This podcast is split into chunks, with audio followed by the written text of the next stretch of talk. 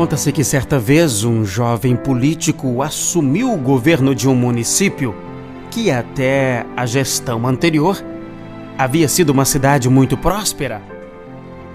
Mas desde que o jovem político assumiu aquele município, os negócios não iam mais tão bem por ali. Confuso, o rapaz procurou um grande mestre da região para que o mestre o ajudasse a resolver o problema de sua administração como governante. Daí então, ao encontrar um grande mestre, o jovem político explicou a ele sobre a, situação e esperou a resposta do mestre. Mas o mestre não disse nada. Deu um pequeno sorriso e, com gesto, convidou o jovem para acompanhá-lo. Caminharam até chegar à beira de um rio muito largo e, depois de meditar olhando as águas, o mestre preparou uma fogueira e fez com que o moço se sentasse ali ao seu lado.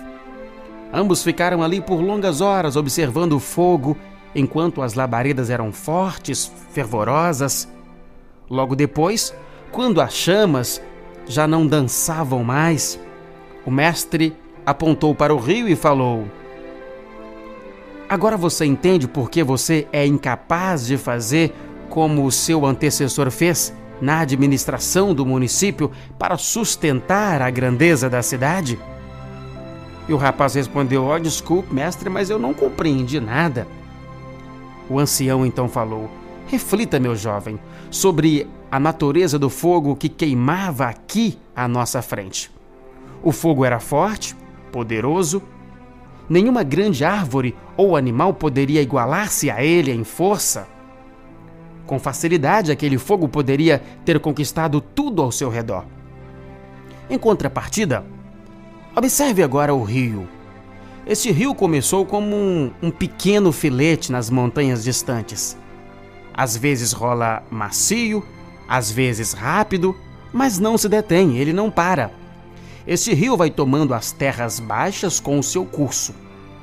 Contorna qualquer obstáculo e abraça qualquer fenda a água quase não pode ser ouvida. Quando a tocamos, percebemos que ela dificilmente pode ser sentida, tão gentil é sua natureza. Agora, pensando sobre o fogo. No final, o que sobrou daquilo que foram as chamas poderosas, somente um punhado de cinzas.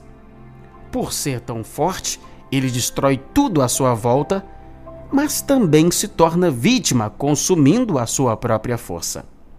O rio, não. Ele é calmo e quieto. Assim ele vai rolando, crescendo, ramificando-se, tornando-se mais poderoso a cada dia, na sua jornada em direção ao imenso oceano. Ele vai sempre aumentando. Ele provê a vida e sustenta a todos. Da mesma maneira que ocorre com a natureza, acontece com os líderes. Há aqueles que são como fogo, orgulhosos, poderosos e autoritários, e os que são humildes como a água, donos de uma força interior de grande alcance e capazes de conquistar o coração das pessoas a quem lideram. Aqueles líderes que são como fogo, nada realmente grandioso constroem. Eles espalham temor e afastam as pessoas. Já os líderes que são como rio traze uma primavera de prosperidade para suas províncias. Reflita, meu jovem, sobre o tipo de líder que você é e talvez encontre aí a resposta para seus problemas. A lição do sábio ancião é válida para todos aqueles que estão investidos na função de dirigir empresas, conduzir pessoas, governar. A comparação que o mestre fez entre o fogo que espalha suas labaredas se assusta com seu poder devastador, e o rio, que com perseverança contorna os obstáculos para atingir seus objetivos, são extremamente significativas para quem exerce a difícil tarefa da liderança. Caso você esteja enfrentando dificuldades dessa natureza, vale a pena meditar sobre a tática que vem empregando e talvez encontre também uma resposta capaz de solucionar os seus problemas. Liderar com sabedoria é saber conquistar a amizade dos seus liderados, criando um clima de confiança mútua e companheirismo. Jesus foi o exemplo máximo de liderança.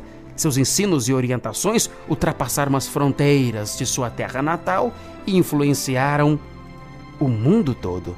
Top Gospel.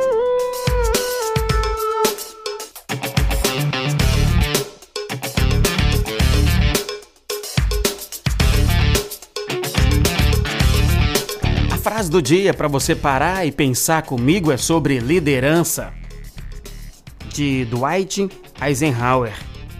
Dwight David Eisenhower, nascido em 1890, foi presidente dos Estados Unidos da América entre 53 e 61. Dez anos antes, em 43, ele foi designado comandante supremo das Forças Aliadas durante a Segunda Guerra Mundial. Sobre liderança, Dwight Eisenhower teria dito: Não se é líder batendo na cabeça das pessoas. Isso é ataque, não é liderança. Top Gospel.